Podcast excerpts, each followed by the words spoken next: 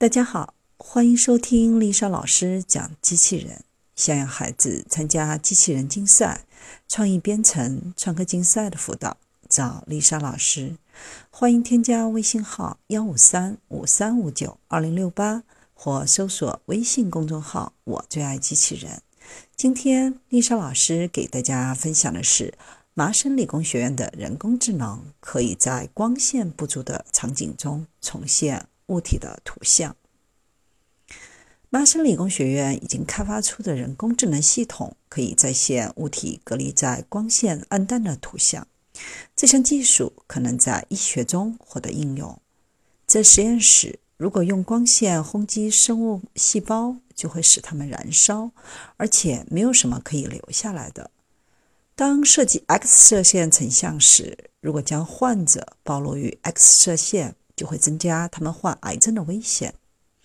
那这里做的就是可以获得相同的图像质量，但对患者的曝光率较低。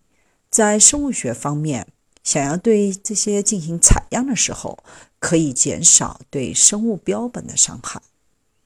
为了组装一个语料库，该团队采集了一万个集成电路，每个集成电路都暴露在相位空间的光调制器中。在玻璃载玻片上显示出独特的蚀刻状水平和垂直条纹图案。在黑暗中拍摄的所有一万个 IC 的照片将用于教导 AI 系统，以重建透明的、模糊的物体。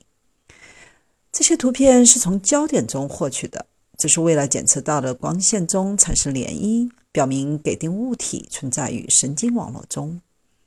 研究人员通过在物理学中引入一条描述相机散焦时光线行为的定律，来校正由此产生的模糊。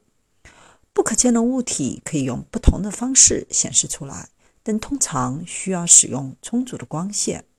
现在做的是是在黑暗中想象看不见的物体，所以两个困难结合在一起，但是 AI 系统仍然成功了。在对模型进行充分训练之后，团队通过将其暴露于训练集中不存在的模式来验证他们的工作。在黑暗中，无论是否嵌入物理定理，它都能够准确地重建原始透明图案。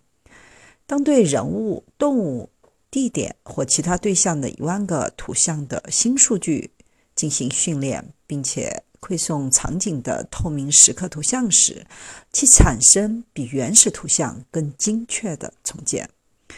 深度学习可以在黑暗中揭示隐形物体，这一结果对于医学成像具有非常重要的意义，可以降低患者对有害辐射光线的暴露以及天文成像。